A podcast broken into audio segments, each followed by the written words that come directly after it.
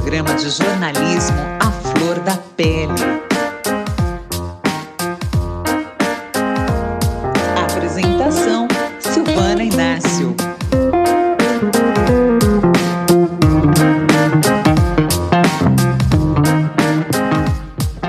Sejam bem-vindos e bem-vindas a mais um episódio do Santa Milanina Podcast. Santa Milena Podcast é um podcast do selo Fio Vozes Ativas. E aí eu tô aqui hoje, hoje a gente tem um entrevistado super especial, que é o advogado Everton da Silva Carvalho. Ele cresceu na periferia, é, meio à violência, à criminalidade, e hoje ele é um dos grandes advogados aqui do, do Brasil. Everton, seja bem-vindo. E aí, tudo bem? Nossa, Silvana, meu Deus, tô te devendo isso há muito tempo, né, menina? É, você tava me enrolando, né, Everton? Mas eu não desisti de você. Finalmente eu consegui aqui, depois de muitas coisas loucas que aconteceram e tudo mais, mas estamos aí, obrigado novamente. Espero que a gente possa bater um bate-papo agora muito construtivo e que, de alguma forma, o que a gente trocar de ideia aqui possa tocar nos corações daqueles que estão ouvindo aí, que possa servir também como uma palavra de, de incentivo, praticamente, para dizer para você que é para continuar, independentemente de como esteja a sua vida aí. Exatamente isso. Everton, eu tenho certeza que as pessoas que vão ouvir a nossa conversa aqui, pelo pouco que eu conheço de você, que vão se inspirar, principalmente os jovens, né? Jovens não, acho que qualquer idade, mas os jovens, né? Everton, eu quero começar esse papo pedindo para você contar da sua infância. Eu sei algumas coisas, mas eu sei que você vem da periferia, você vem lá da Zona Sul, né? E você cresceu é, num ambiente muito violento e ligado à criminalidade, apesar que seus, seus pais são maravilhosos, que você contou a história deles Sim. incríveis, que eu conheço, mas que o pessoal aqui não conhece ainda. Nossa, é muito doido, né? Assim, eu falo para as pessoas, às vezes eu tô, tô nos lugares, sei lá, em alguma audiência, em alguma, sei lá, alguma palestra, alguma coisa assim, eu tô trocando uma ideia, e aí ou eu lembro, ou às vezes eu comento assim, eu falo, caramba, teve uma época que eu trabalhei como servente de pedreiro. E aí você vai entender por que, que eu tô te falando isso. Teve, essa época ela foi muito louca, porque eu estava entre aquela pré-adolescência, adolescência ali e tal, vivendo aquelas questões todas e tudo mais. E quando eu fui fazer esse trampo com esse amigo meu, eu lembro que a gente passava nos prédios, né, na frente dos prédios espelhados, assim, aqueles da, da Vila Olímpia, não sei o quê, eu olhava assim, e falava para ele, falava, irmão, um dia eu vou trabalhar aí dentro aí, de terno e gravata no ar-condicionado, que eu lembro que eu ficava reclamando do calor.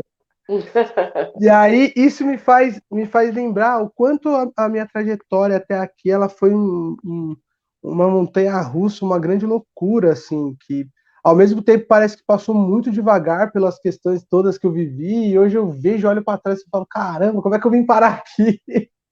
Mas e é, é super bom. jovem, né? Você tem quantos é anos? Bom, 28 tenho, agora? É, tenho 29, tenho 29. E aí, quando alguém me faz essa pergunta de como era a minha infância, é muito louco, porque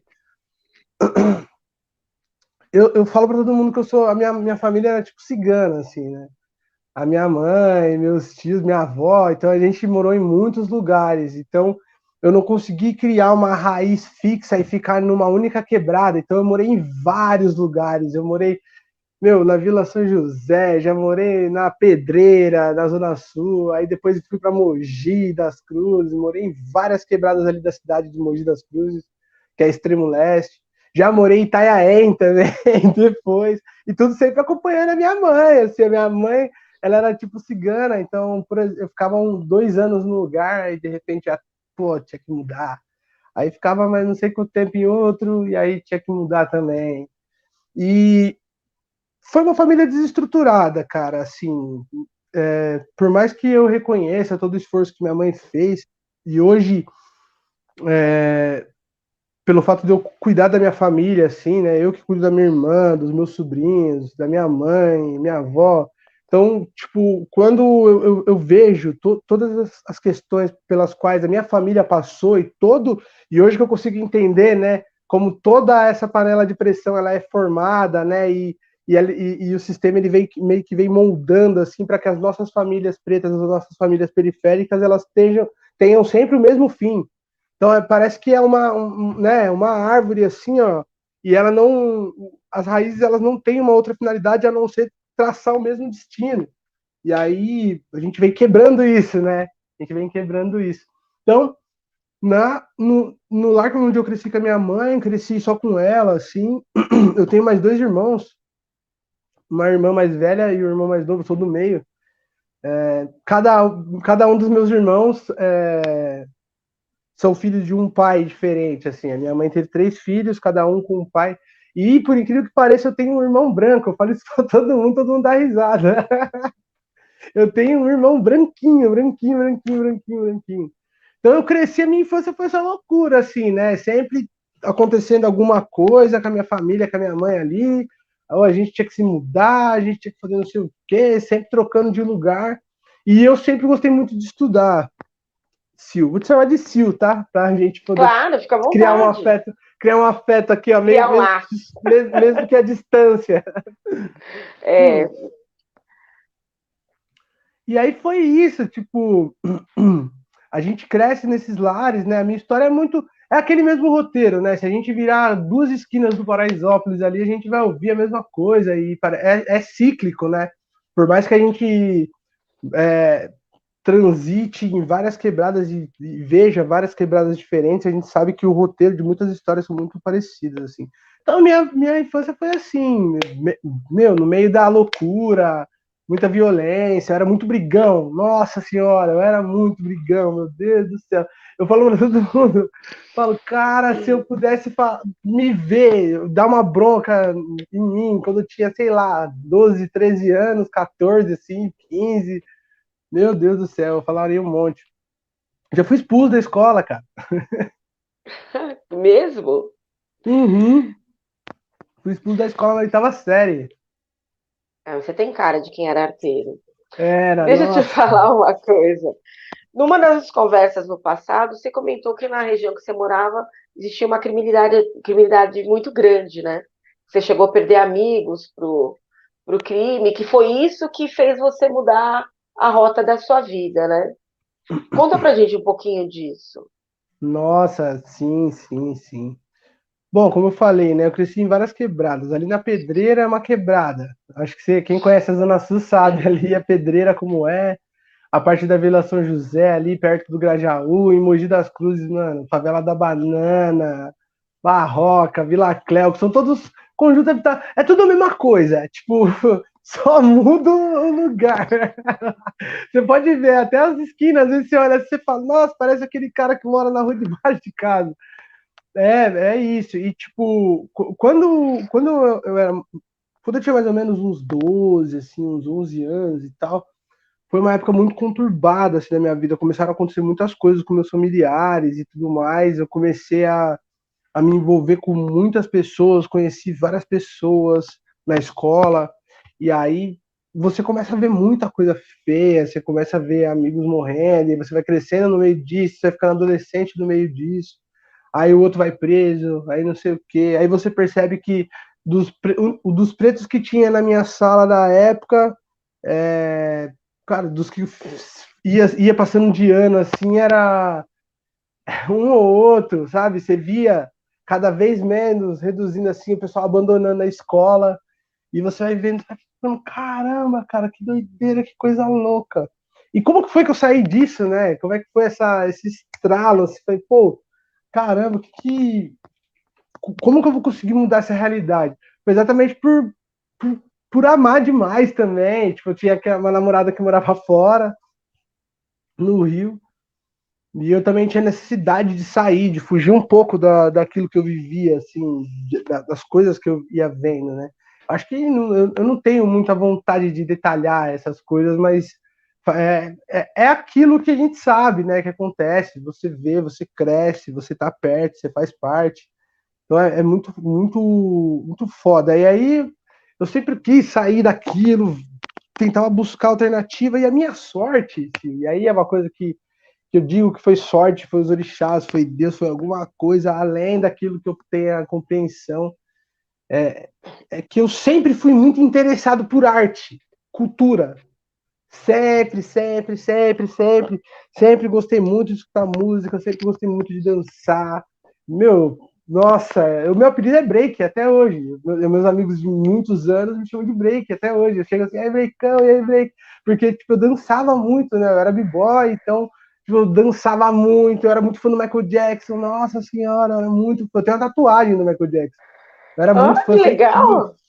Sério, tenho. Eu fazia cover do Michael Jackson quando eu era mais novo. Então, isso foi me distanciando um pouco dessa realidade que eu vivia e a arte, a cultura, a dança, a música, eu ficar muito vidrado vendo clipe, muito vidrado escutando, sempre escutando muita música, escutando muito rap também nacional. Tudo isso influenciou para que eu conseguisse entender que existia um mundo além daquilo que eu estava vendo, além, da, além daquela daquele quadrado de, de, de horror que a, que a gente vai vivendo ali, de, de, de história triste, sabe? Então, isso foi uma válvula de escape e, e, e o, o que me impulsionou a, a buscar uma alternativa para a realidade que eu vivia, a cultura, assim. Se não fosse a cultura, o hip hop, né, eu não, não estaria aqui É, hoje. isso que eu ia entrar isso agora, referente ao hip hop. E eu vou te perguntar isso lá na frente, que o hip hop tem, uma, tem um, um momento chave na sua vida, né? E aí você, vocês você trabalhava como pedreiro, que você falou, fazendo, aí você se inscreveu para a Marinha. Como é que foi a história de você ir parar na Marinha, sair da, da periferia de São Paulo e parar na Marinha do Rio de Janeiro? Nossa, a Marinha foi uma grande loucura, cara, uma grande loucura, uma grande loucura. Nossa, a Marinha foi, foi assim um negócio louco. Eu vou te contar uma história da Marinha, que foi como aconteceu tudo isso, e eu preciso contar essa história, mas antes eu vou perguntar: você tem alguma religião? Você tem, acredita? Você tem alguma crença? Você crê em alguma coisa? Ou você é, ou você é até? O que, que, você acredita em Não, energia? eu acredito em Deus, mas eu, eu sou um bandista. Maravilha, perfeito. Eu acredito eu em de... Deus, mas eu respeito todo, todas eu as sou religiões. De, eu sou de religião de matriz africana também, sou do candomblé. Então, tipo, só que na época, dessa época da Marinha, eu tava indo pra igreja, eu tava conhecendo pra igreja. Por que, que eu perguntei pra você entender o contexto dessa história? eu tava indo pra igreja, cara, indo pra igreja e tal. Tinha conhecido uma menina, ela, ela era filha da pastora da igreja e tal. Pô, beleza. Não, olha só que louco isso. Primeiro, né, eu tinha feito esse concurso público da Marinha para sair dessa realidade, né? Eu já tinha tentado muitas outras coisas da minha vida, a dança, mas aqui da cultura, viver de dança, viver de arte aqui no Brasil é muito difícil. Eu já tinha tentado várias outras coisas, mas eu sempre fui muito inteligente também na escola.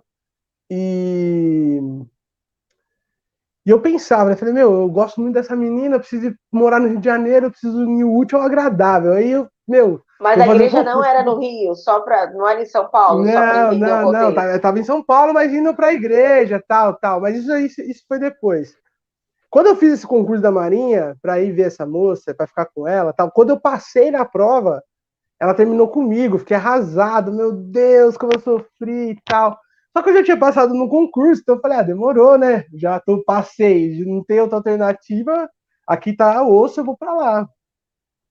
Beleza. Nesse meio tempo, entre eu ter passado no concurso e começado a fazer os testes, o exame, o exame médico, o tal, tal, demoram meses, né? E aí, nesse hiato aqui, eu conheci a filha da pastora. Aí, beleza, comecei a namorar a filha. Namorar assim, né? Eu tive um envolvimento com ela, não foi, não chegou a ser um namoro, mas eu me envolvi com ela, e ela começou a me levar para a igreja e tal. E eu antes ia no terreiro com a minha mãe, na Umbanda também. E aí, tipo, como eu saí da casa da minha mãe, perdi contato, sei que, tava meio revoltado da vida. Minha mãe tinha me expulsado de casa, eu tava já brigado com ela e tal, tava, meu, foi foda. E aí, cara, eu tentando me encontrar, essa menina começou a me levar pra igreja. Beleza, a gente tá fragilizado. É sempre nesses momentos que a galera começa pra igreja, né? Tal, sofreu por alguma coisa, vai lá, beleza. hum. Ok, quando eu tava fazendo o, eu passei, né? Tive que fazer um recurso e tal. Foi aí, a partir disso, que eu comecei a gostar do direito. Foi na Marinha também, por causa da Marinha, porque eu fui reprovado pela. E por que, que você foi reprovado? Por essas é, tatuagens? Pela minha Eu lembro que você me contou uma vez uma história que o sargento fazia você nadar, fazia você é, correr. É, nossa, foi uma loucura isso, então. Foi o teste físico, foi o teste físico da Marinha, porque, tipo, eu fui reprovado por conta da minha tatuagem, né? E aí você imagina só, você, putz, caramba, velho. Que é difícil que... entrar na Marinha, né? Vocês é... muito pra entrar, você dão muito tempo. Ah, ah, não, não, nem tanto, porque esse, esse, esse concurso específico para você ser fuzileiro ele não é tão difícil a parte física e, né, e o treinamento que pega mais. Agora a prova nem é tanta, assim. É, ah, é, para mim não foi tão difícil, mas pode ser difícil para outras pessoas, assim, e tal. Mas não é dos concursos mais difíceis, né? Os da, os da Marinha, os mais difíceis mesmo, são aqueles para oficial e tal, não sei o quê. Uhum. Mas, tipo, quando eu fiz a prova da Marinha, foi muito louco, né?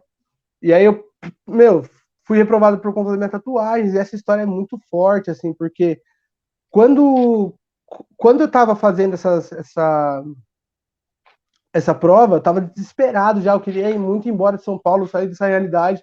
E aí eu fui reprovado no teste no exame é, médico na parte só na parte da pele, por causa da tatuagem.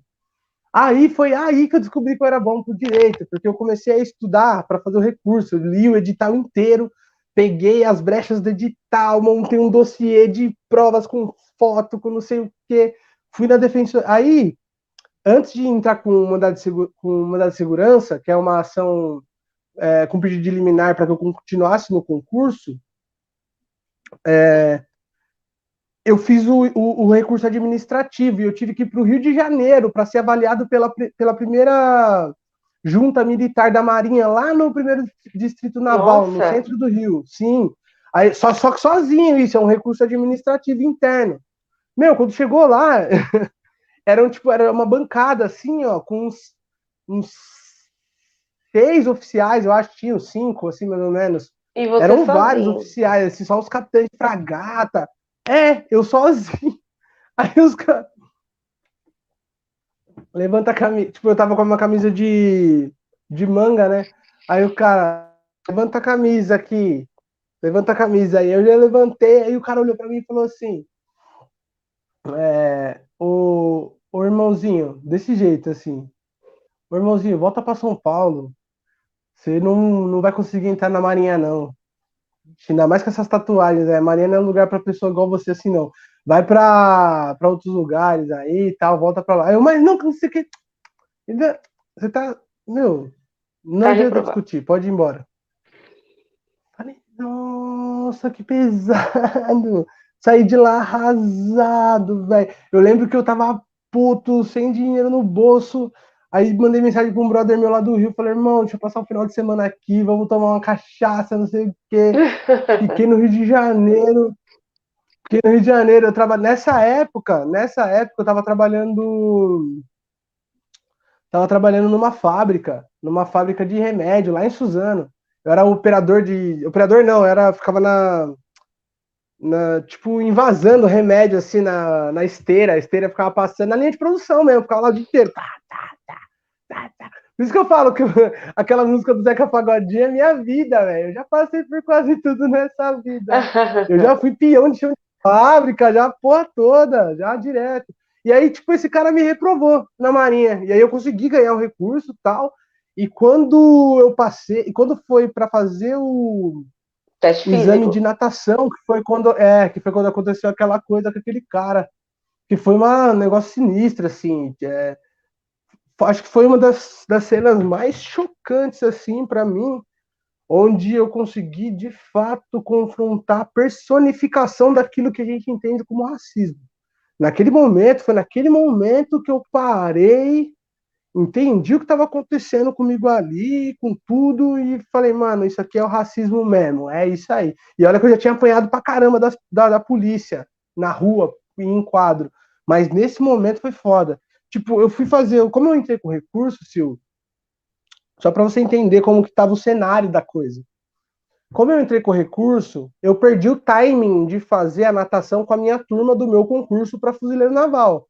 Uhum. Aí, como, como, como a gente entrou com mandado de segurança, né, na Defensoria Pública, eu tive que entrar com ação judicial, porque eu fui reprovado no administrativo lá do cara e tal. Como eu tive que entrar com mandado de segurança, é, eu perdi esse timing. Então, eu, eles me encaixaram, porque eu consegui ganhar a, a, ação judicial, o liminar, eles conseguiram me encaixar numa. Eles conseguiram me encaixar numa, numa turma de oficiais que tinha, que estava fazendo natação também. Só que era um outro concurso, era tipo esse que eu tô falando para você, que é tipo dos mais difíceis e tal. E aí eu fui fazer uhum. a prova de natação com essa galera. Com essa galera. Para você ter uma noção, é, a pessoa que passa nessa prova, ela ganha cerca de 3 a 4 mil. Isso na época, agora deve ser mais. Acho que 3 a 4 mil reais para estudar, para fazer faculdade. Além de ele estar tá fazendo de graça, ele ainda ganha. Para fazer a faculdade da Marinha. Sim, os oficiais, eles já entram assim, Nossa. assim, ganhando assim. Sim, sim, é uma parada muito doida, assim. Então, tipo, você imagina a concorrência disso. Então, você imagina quem entra ali. É só a galera que estudou a vida inteira nos melhores colégios, só o pessoal branco, a grande maioria. Então, para você entender o cenário, quem era que estava naquela, naquela piscina ali para competir, na, na, mesma raia que eu tava. A hora que eu li, falei, nossa, onde que eu tô, mano? Você sabia nadar? Nadava bem? Como é que era isso? E tal. Putz, olha só que doideira. Você lembra que eu falei que eu morei em Itanhaém? Uhum. Então, quando eu morei em Itanhaém, eu morei em Itanhaém por acho que uns dois anos, assim. Quando eu morei lá, eu comecei a surfar, né? Surfar com os caras, com os caiçaras. Só que, tipo assim, eu não sabia nadar, nadar. Eu sabia sobreviver no mar. Que é uma coisa completamente diferente de você nadar, saber nadar, nadar com técnica, uhum. bater o pezinho, bonitinho, respirar, tal. Isso, é, isso é nadar. Agora, eu, eu, eu sobrevivia. Eu fazia uma, um, um braço, uma abraçada com o peito para fora, assim, todo errado, mas sobrevivia. Era isso que eu sabia fazer. Aí quando eu cheguei lá, só tinha Michael Phelps, só tinha os nadadores profissionais, os caras eles entravam na piscina assim, ó, pra pular, todo bonito, sabe? Dando aquelas braçadas. Você fala, nossa, que isso? Ferrei. E eles não estavam conseguindo. A grande maioria reprovando, assim. Era acho que 50 metros que tinha que nadar em alguns minutos, era pouquinho tempo, assim, tal, era uma parada bem difícil. Meu, na... na hora que eu vi aquilo ali, eu falei, ferrou, moiou pra mim, não vai dar. Corri, Aí, corri, morri na praia. É, ia morrer nadando mesmo na praia, quase literalmente. Meu, na hora que eu cheguei lá, o sargento era o único cara negro que tinha. O sargento, tinha um sargento aplicando a prova, apitando, e tinha uma oficial mulher da Marinha que estava observando o trampo dele, brancona tal. E ele, eu e ele éramos os únicos negros ali da, daquele recinto. Aí ele chegou em mim, bem pertinho de mim, e falou assim: é, Você sabe nadar? Eu falei assim: Não, não sei não. Aí ele, é, mas você vai conseguir, você vai conseguir. Eu falei: Não, beleza. Aí ele, você sabe mergulhar? Eu falei: Não. Ele falou: Então você pode estar na piscina e começa lá de dentro, lá direto. Meu, na hora que eu entrei na piscina, essa oficial, ela veio, velho. Ela tava sentada lá do outro lado, assim. Ela veio vindo, ela veio até a beirada da piscina, a beirada da piscina. E começou: você não vai conseguir, você não desiste. Você não vai conseguir. Por que você não desiste? Você não vai conseguir. Eu lembro disso como se fosse ontem, assim, cara. Essa, essa parada foi um negócio que me marcou muito. E aí eu comecei a fazer filme, a né? prova. Né? Eu comecei a fazer a prova, e aí a galera todos os caras que estavam lá fazendo a prova, que estavam esperando a vez deles, foram pro final da piscina e começaram a me incentivar, vamos, vamos, vamos, não sei o quê. Porque eles acho que viram o que ela tava fazendo, sei lá. E aí eu comecei a nadar assim, na força do ódio, o ombro não aguentava mais. E, meu, em metade, todo mundo falando pra eu não parar, não parar, e eu não parei, eu consegui passar, cara, eu consegui passar. Você conseguiu nadar dentro do tempo? Eu passei sem esse negócio sem saber nadar. Eu lembro que eu saía de lá da oficina chorando, velho, chorando, chorando, saí chorando, assim. Os caras me abraçaram, os caras me abraçaram, me abraçaram, todo mundo, nossa, que foda. E olha que doido, né, a vida, da, minha vida, porque nesse dia, nesse mesmo dia, tinha uma militância da Educafro marcada pra, em Brasília, no mesmo dia. No, aliás, no dia seguinte, mas o pessoal já estava todo lá eu tive que fazer o quê? Eu fui fazer o teste da Marinha, eu tava com uma passagem de avião comprada, eu saí do teste da Marinha com a roupa que eu tava, com a mochila, com algumas roupas, fui direto para o aeroporto e de lá já fui para Brasília. Chegando em Brasília no dia seguinte, eu já me acorrentei e fiz uma greve de fome, mano, acorrentado, na frente do Palácio do Planalto. E como é que De foi essa questão de dias. você, parça, par- de você entrar na Educafro? Eu sei que você, você foi bolsista da Educafro para fazer a universidade. Não, tipo, a, a educa... eu, eu fui militante da Edu... sou militante, né, da Educafro, Exato. né? Eu entrei, eu entrei na Educafro já tem muito tempo, já tem uns 10 anos, mais ou menos. Ou Antes mais. até de entrar na faculdade, até. Ou mais. Ou- Sim, sim, eu entrei na Educafro primeiro, bem, bem antes, bem antes. Eu era militância de chãozão mesmo, acorrentamento, invasão. O cara que ficava, que tomava conta desse plano aí, do trabalho sujo, eu gostava muito, nossa. Bolava várias, várias invasões, vários acorrentamentos. Vixe, era da hora. E aí, todo, toda essa caminhada sua que te- foi te empurrando pro, pro direito, né? Que é a sua profissão hoje.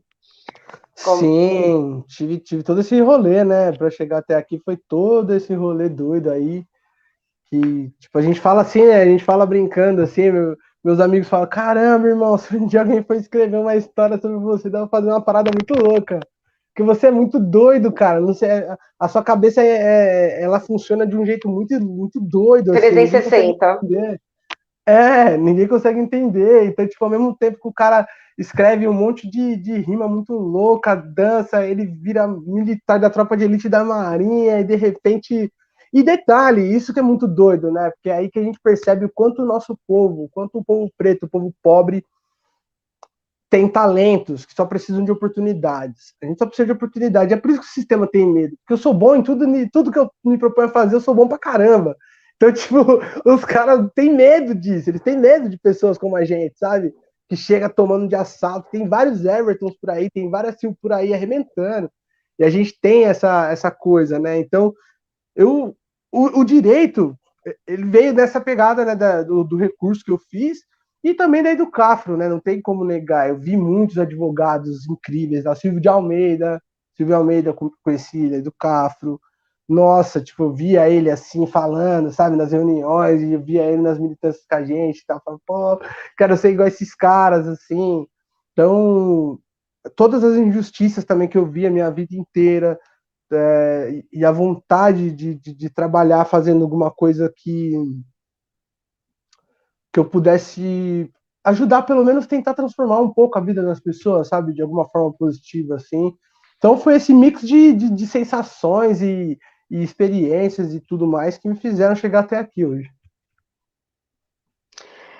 É, quando você foi para Brasília, inclusive você está falando dessa questão de ser acorrentado, você foi para foi a questão das foi a questão das cotas que vocês estavam nesse momento lutando?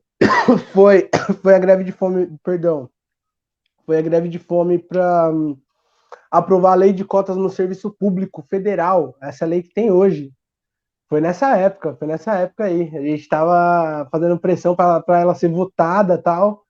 E foi isso, a pressão foi uma loucura danada e a gente conseguiu, cara. Foi, foi, foi histórico, assim. Foi, Foi histórico até porque tem uma, uma fala sua dentro do Congresso que você cantou um rap, inclusive, né? Sim, tem. Você lembra desse rap que você cantou lá e parou Lembro. o Congresso Nacional?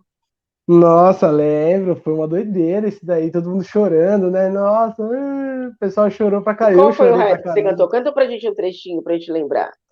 Ah, tem, tem, tem, tem, tem vários, mas eu posso fazer um no final pra gente encerrar Ah, então tá bom. É, mas tem, mas tem vários. É que aquele lá, aquele, aquele foi bem específico para aquele dia mesmo, porque eu tava com muita raiva assim de tudo que tava acontecendo e tal. E aí eu contei um pouco da minha história ali. É, aquele vídeo é bem curto, assim, eu acho que tem uns 8 minutos, 7 minutos. E eu Não, falei sete assim e tal, e de repente. saí falando e rimando e não sei o quê. E aí acabou que se tornou minha marca registrada, assim, em todos os discursos, em todos os lugares, às vezes, palestras assim. O pessoal sempre fala, pô, você é um cara que faz umas poesias aí, recita uma poesia sua que a gente quer ouvir e tal. eu já ganhei várias batalhas de poesia também. Então, eu, Você faz parte de slam também? Essas coisas? Você faz parte de Sim, nossa. Ah, hoje não mais, né? Faz muito tempo que eu não vou. Em algum tempo pretendo voltar. Faz muito tempo que eu não vou, assim, mas eu, eu quero voltar, e quando eu voltar, eu vou voltar a correr alguns. Eu gosto muito de slam. É, eu corri já vários, já ganhei alguns. O primeiro slam com jazz do Brasil, eu fui eu que ganhei, sou campeão do primeiro da história, fiquei na história. Foi lá na Vila Madalena, na nossa casa, fui eu que ganhei. Já ganhei vários outros, assim, então eu sempre, de alguma forma, tento trazer uma. É o que a minha mãe fala. A minha mãe ela fala: não importa se você passar pela vida de uma pessoa por um dia ou por, pela vida inteira, você tem que ser marcante de alguma forma. Então, toda, toda vez que eu passo, eu passo igual um raio, assim. Onde você der, você passa, você deixa a sua marca. É, igual um, um furacão. Mas aqui, Everton, a gente está falando que assim, a gente está vivendo num um momento aqui no Brasil, né, onde que várias empresas estão fazendo um trabalho, inclusão de jovens negros dentro do mercado de trabalho, estão abrindo portas, inclusive alguns escritórios de advocacia, que a gente sabe que é um universo é, elitizado e, e majoritariamente branco. Meu, eu tenho uma filha que também faz direito, que também está no terceiro uhum. ano de direito. Então, ela, você vê, e aí ela mesma comenta que a maioria dos escritórios é, não tem tantos negros, né? E você, desde, desde o período que você faz estágio, você vem se destacando dentro desse mercado, né? Eu me lembro de uma conversa nossa que você me, você deu entrevista, inclusive, para o Fantástico, falando um pouco da sua, da sua trajetória, servindo de inspiração, né? Fala, conta sim, um pouquinho pra gente como é que foi isso. Ah, é uma doideira, né? Quando, quando eu entrei na faculdade, quando eu entrei na faculdade, eu estava no Rio de Janeiro, eu morava no Rio ainda, né? Aí consegui a bolsa na faculdade, aí eu voltei para São Paulo. Quando eu voltei para São Paulo, eu larguei o concurso, larguei meu trampo, né? Lá, tal, da Marinha, larguei tudo que eu tinha no Rio, assim, e voltei, que também não era muita coisa, porque eu era fuzileiro naval, não era oficial, e, meu, praça da, das Forças Armadas recebem um lixo de salário. Então, eu entendo, é, eu falo, eu falo, eu falo para os caras, eu costumo dizer, eu falo, cara, eu, eu odeio militarismo, eu tenho milhões de críticas ao militarismo, mas eu conheço alguns militares, eu conheço o que acontece dentro da corporação e quem são as pessoas que estão lá dentro.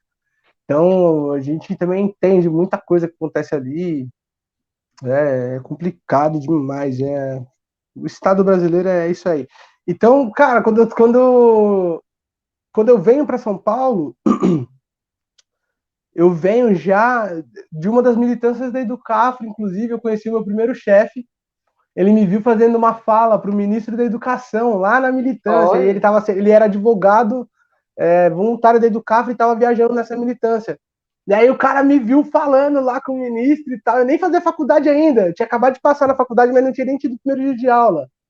Aí ele virou, chegou em mim e falou assim: caramba, cara, você fala muito bem, não sei o que. Você, é, você estuda direito? Você é estudante de direito tal? Eu falei: ah, não, eu não sou, mas acabei de passar e tal, e vou começar semana que vem. Aí ele falou: nossa, demorou, toma meu cartão aqui, e quando você for o seu primeiro dia de aula, você vai lá, lá no, no, no escritório, pra gente conversar. E aí no primeiro dia de aula, antes de ir pra faculdade, eu fui no escritório dele ele me deu estágio já, assim. Falei, nossa, isso mesmo. Que bacana. Fiquei feliz, primeiro dia de aula, primeiro dia de aula. Mas também, tipo, não ganhava muito, né? Tipo, ganhava uma merreca. Eu lembro que eu ganhava 500 reais por mês, assim, no, nesse primeiro estágio. E aí eu, eu, eu, eu falava, né, pro, pro pessoal, falava, caramba, velho, eu vou comer o, literalmente o pão que o diabo sambou em cima aqui mas eu preciso passar por isso. Eu, eu sabia, eu precisava. Eu falei, mano, se eu quero ser bom nesse negócio, eu preciso ser bom, eu preciso fazer estágio desde o começo e tal.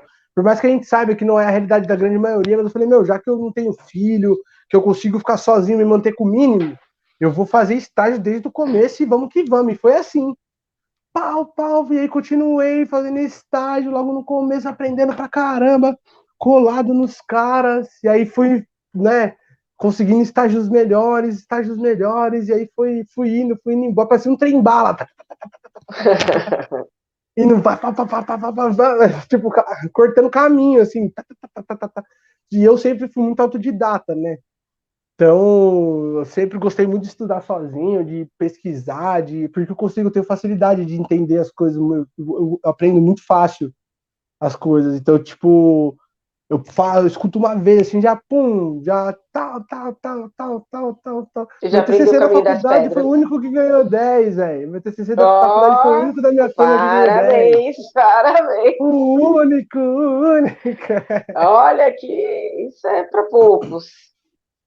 É, e aí foi indo, e aí eu comecei, meu, ganhei confiança nos lugares onde eu fui passando, e aí a gente vai evoluindo, e aí Pô, passei na, eu passei na prova da OAB no nono semestre, estudando sozinho. Eu nem tinha terminado faculdade ainda. Então, tipo, o último semestre da faculdade eu ia só para cumprir tabela. Porque eu fiz o TCC e passei na OAB no mesmo semestre, assim. Então, tipo, só fui e já era. E aí, tipo, eu fui sendo eu mesmo, assim, lógico, né, com muita prudência e muita competência também. Eu sempre fui muito, eu falo para todo mundo, né? A galera fica falando, é, mas aí como é que eram os trabalhos? Você falou, ó, muita fé, deixei de ir muita festa, deixei de fazer muita coisa, deixei de curtir pra caramba muita coisa, mas valeu a pena, assim. Se não fosse isso, eu acho que, que eu não estaria aqui hoje, não estaria fazendo as coisas que eu faço hoje. E a sua participação no Fantástico foi, foi resultado disso tudo, né? Da sua militância, do seu trabalho.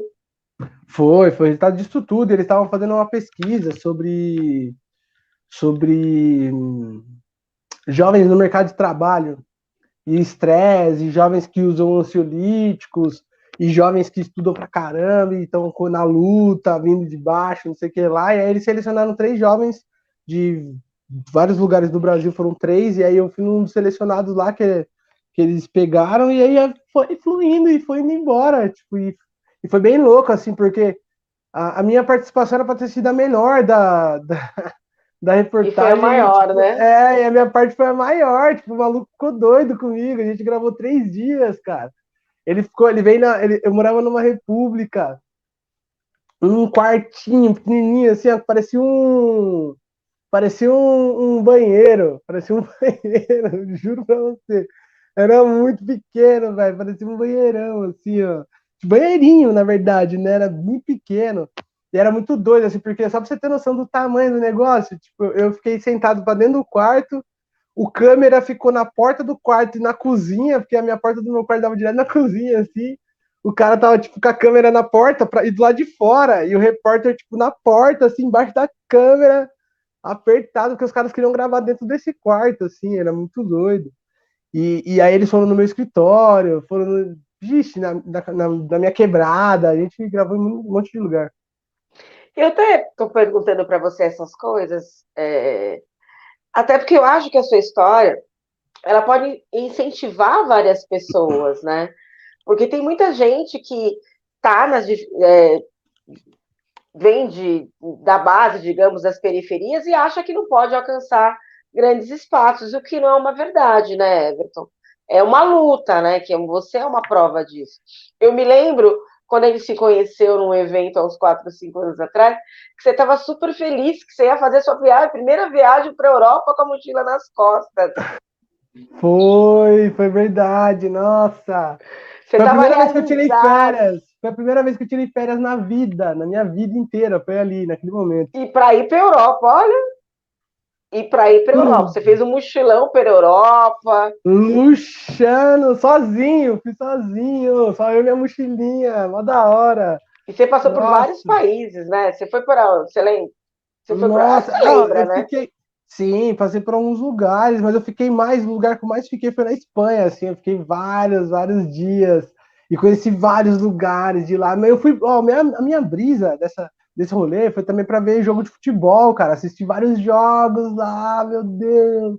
Muito louco, vi os caras de pertinho, de pertinho, de pertinho. Eu olhava assim, parecia que eu tava dentro do videogame, parecia que eu tava dentro do videogame. Eu entrei assim no estádio, ficava igual uma criança, sabe? Olhando assim, nossa, meu Deus. Chorei, fiz vários vídeos, fiz live com meus amigos. Onde eu tô? Da hora. Mas acho que foi uma realização, né? E aí acho que para sua mãe, que é uma mãe sola, deve ser uma realização ver o, o é. a caminhada, o início da sua caminhada, porque você está com 28 anos. Você tem muita coisa para fazer, muita coisa para brilhar ainda, né? É, o que a minha mãe fala, assim, ela fala, ela já fala exatamente isso, ela fala, nossa, cara, é, eu com a sua idade, assim, eu nem imaginava estar tá fazendo as coisas que você já faz, assim. Tipo, você já é, ultrapassou barreiras que da nossa família, assim, que são, foram, são inimagináveis. Tipo, hoje eu sou aquele cara que todas as minhas tias, os tios, todo mundo, tipo, fala, você tem que ser igual esse cara, você tem que colar igual. Pô, eu tenho primo, primo meu, que entrou na faculdade de Direito por causa de mim, ele tá estudando, tá estudando Direito, eu tô orgulhosíssimo, assim. Entrou porque ele falou que quer ser, tipo, ele tem a minha idade, só que ele começou agora. Tipo, ele. É, Mas você fez serviço de inspiração para ele, né? Exato, a gente foi, foi, foi puxando, e aí meus sobrinhos também já estão nessa caminhada, vindo estudando também. E a gente já tá, tá na, sabe? Mostrei, eu, eu mostrei para minha família que é possível, eu fui o primeiro. Eu quebrei essa. Você mostrou para sua família e para você para toda quebrada, digamos assim, para todo mundo que tá Exato, volta, né? nossa, é muito doido assim, eles é, é, é, igual, chegou só um exemplo. É, eu atendo muita pessoa, muita pessoa de graça, assim, pessoa pobre, sabe? Muita, muita gente. Eu atendo muita gente. E, e essa galera, cara, essa galera é uma galera que, que, que, não tem perspectiva mesmo, assim.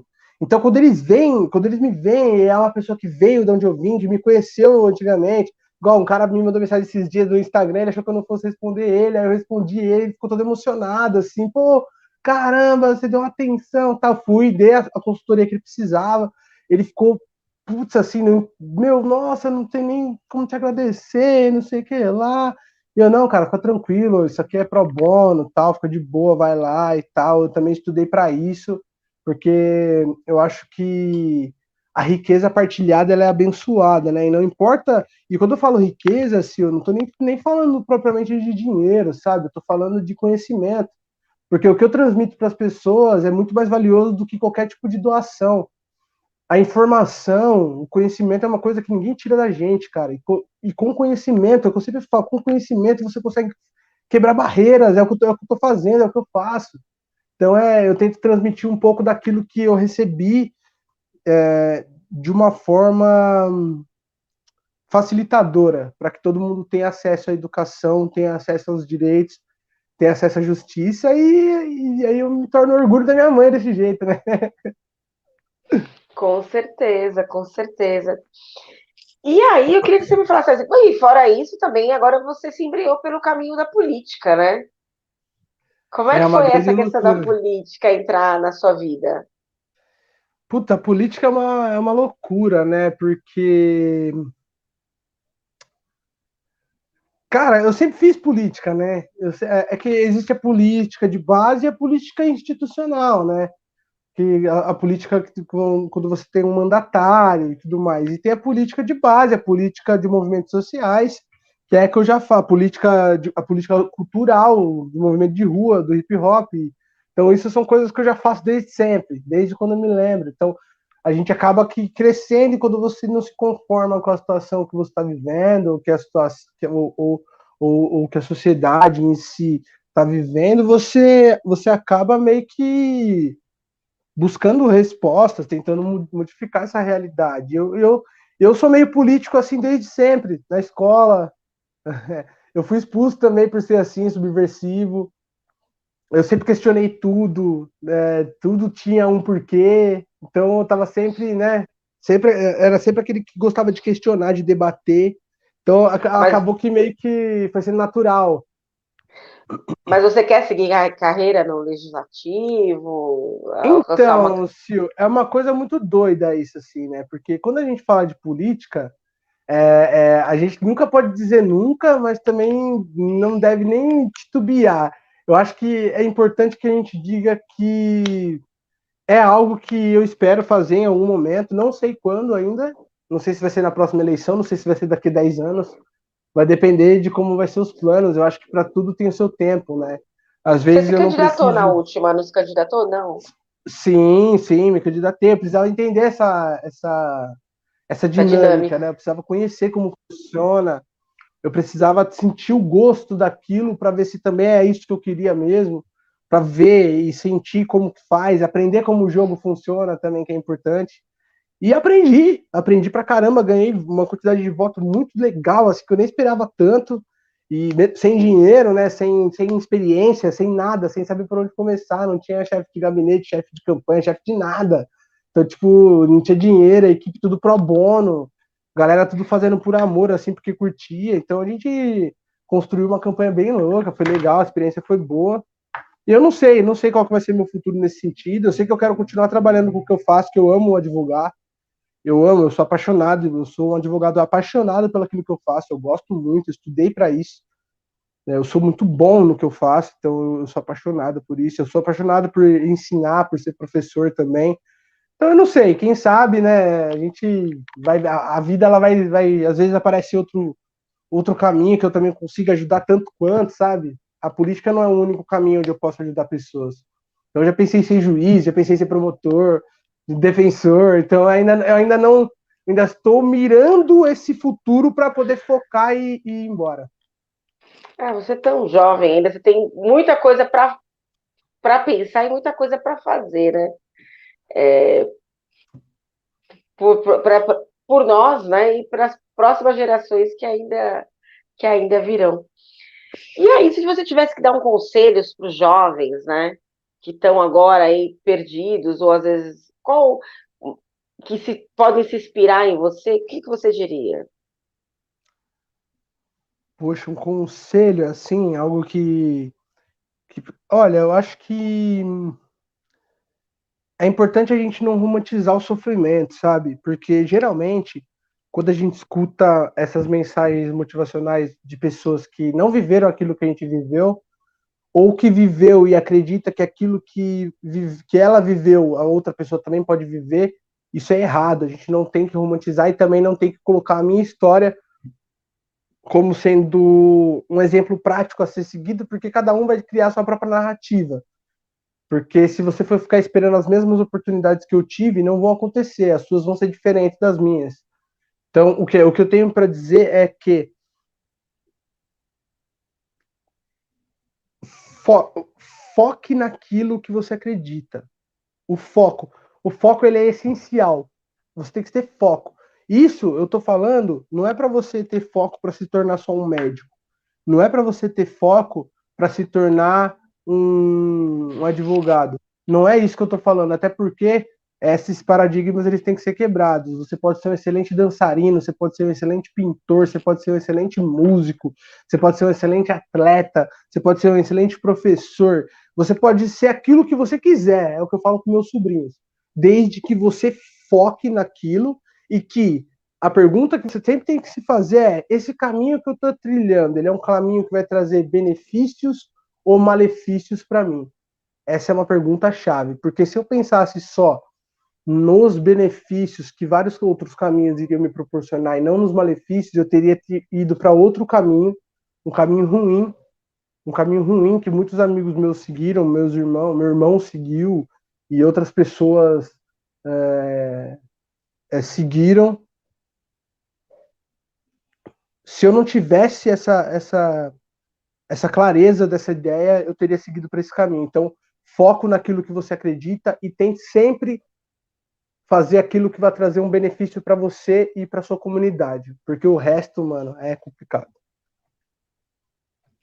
É, não existe, não existe vitória sem luta, né? Exato. Existe, a, a vitória vem, mas você tem que lutar por ela, né? Exato, não tem jeito. Infelizmente, se a gente ainda não vive na Suécia, né? Então, aqui não. no Brasil não é Suécia, né? Então, a gente está num país onde o negócio está feio, a situação política está caótica. Ah, e uma coisa que eu queria muito falar antes da gente encerrar. Nossa, foi bom que eu ter tocado nisso. Por favor, eu preciso falar isso aqui antes. Eu ia me, eu ia me, me martirizar muito se eu não falasse isso antes. Por que, que eu falei de situação política, né? Porque a gente está vivendo todo esse momento, e aí eu vou contar uma historinha rápida aqui. Eu corto o cabelo aqui do lado de casa aqui. Aqui do lado é um prédio, uma ocupação, tem uma ocupação aqui tipo um curtiço. E é ocupado e tal, né? E aí, beleza, tô lá cortando cabelo, aí tô escutando um glá, glá, glá, um glá, glá, glá, que não sei o que lá, de volta impresso, e não sei. E eu, nossa, né? E um monte de molecados, uns moleques jovens, de 17, 18, 19 anos, né?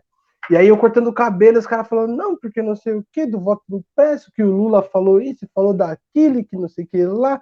Eu olhei, chamei ele assim, irmão, onde que você viu essa. É, é, essa, essa conversa aí, né? Quem, quem é que tá falando isso aí, né? Onde que você viu esse negócio aí de, de voto impresso com o STF é um não sei o quê, não sei o que lá.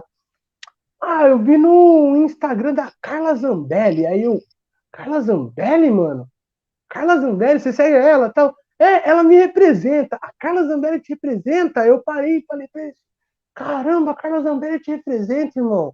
Aí parei pra ele assim, olhei assim, Ô, brother, só que, tipo assim, uma, um ar descontraído, sabe? A gente tava rindo, tá? não era nada sério. Aí eu olhei pra ele assim e falei assim, irmãozinho, me fala três projetos de lei da Carla Zambelli aí que beneficia vocês que moram aqui nesse cortiço aqui. Aí ele parou assim, travou. É, não sei. E aí eu cheguei numa reflexão, Sil, do seguinte, que a política, você me perguntou sobre política, não tem como, né? É um cara que é político, não vamos falar sobre política. E aí eu vi aquilo que uma pessoa que tem uma ideologia completamente diferente da dele, que tem uma ideologia que destrói a existência daquela pessoa do cortiço, consegue conquistar o coração dessa pessoa. E eu parei e me questionei, falei, cara, onde é que a gente tá errando? Que o cara tá no, no, no Instagram da Carla Zambelli pegando vídeo e não tá no meu. Não tá no de uma pessoa, de uma outra pessoa progressista. E aí isso me fez, me fez refletir sobre se o que cada vez mais nós temos que nos esforçar para facilitar a forma de linguagem do nosso pessoal. Porque essas pessoas só conseguem entrar nos celulares e nos WhatsApp das pessoas que estão nos ouvindo aqui agora, do seu pai, da sua mãe, da sua tia, da sua avó, periférica, do seu primo, que é, mora dentro de uma quebrada, de uma favela, essas pessoas só conseguem entrar no coração deles porque a linguagem delas é fácil. E eles usam fake news, uma fake news muito bem montada, que faz com que a pessoa acredite naquilo que está sendo dito sem que ela precise pesquisar. Porque, infelizmente, o nosso pessoal tem preguiça de pesquisar, esse é um fato. E é aí que a gente está perdendo. Então, a gente tem que tentar des, é, é, é, tirar esse vocabulário acadêmico, esse academicismo, que os nossos estão tendo, né? Quando entra na faculdade quer falar bonito, quer ficar corrigindo a avó, quer ficar corrigindo o vô. Ao invés de a gente parar, é, é, é, é parar de perder tempo com essa nova construção de um de um de um, um ser que agrade da ponte para lá, a gente tem que, que fortalecer as nossas raízes, a nossa existência e fortalecer os nossos, facilitando o aprendizado e não tornando, fazendo com que o nosso aprendizado seja um fator excludente, porque senão nós caímos na máxima do Paulo Freire, né? Que quando a educação não é libertadora, o sonho de todo oprimido é ser um opressor. E é isso que a gente não pode se tornar. Muito bem, exatamente isso. E vamos para encerrar, conta pra gente, canta pra gente um, uma rima, uma rima. Uma poesia? Bora. Hum.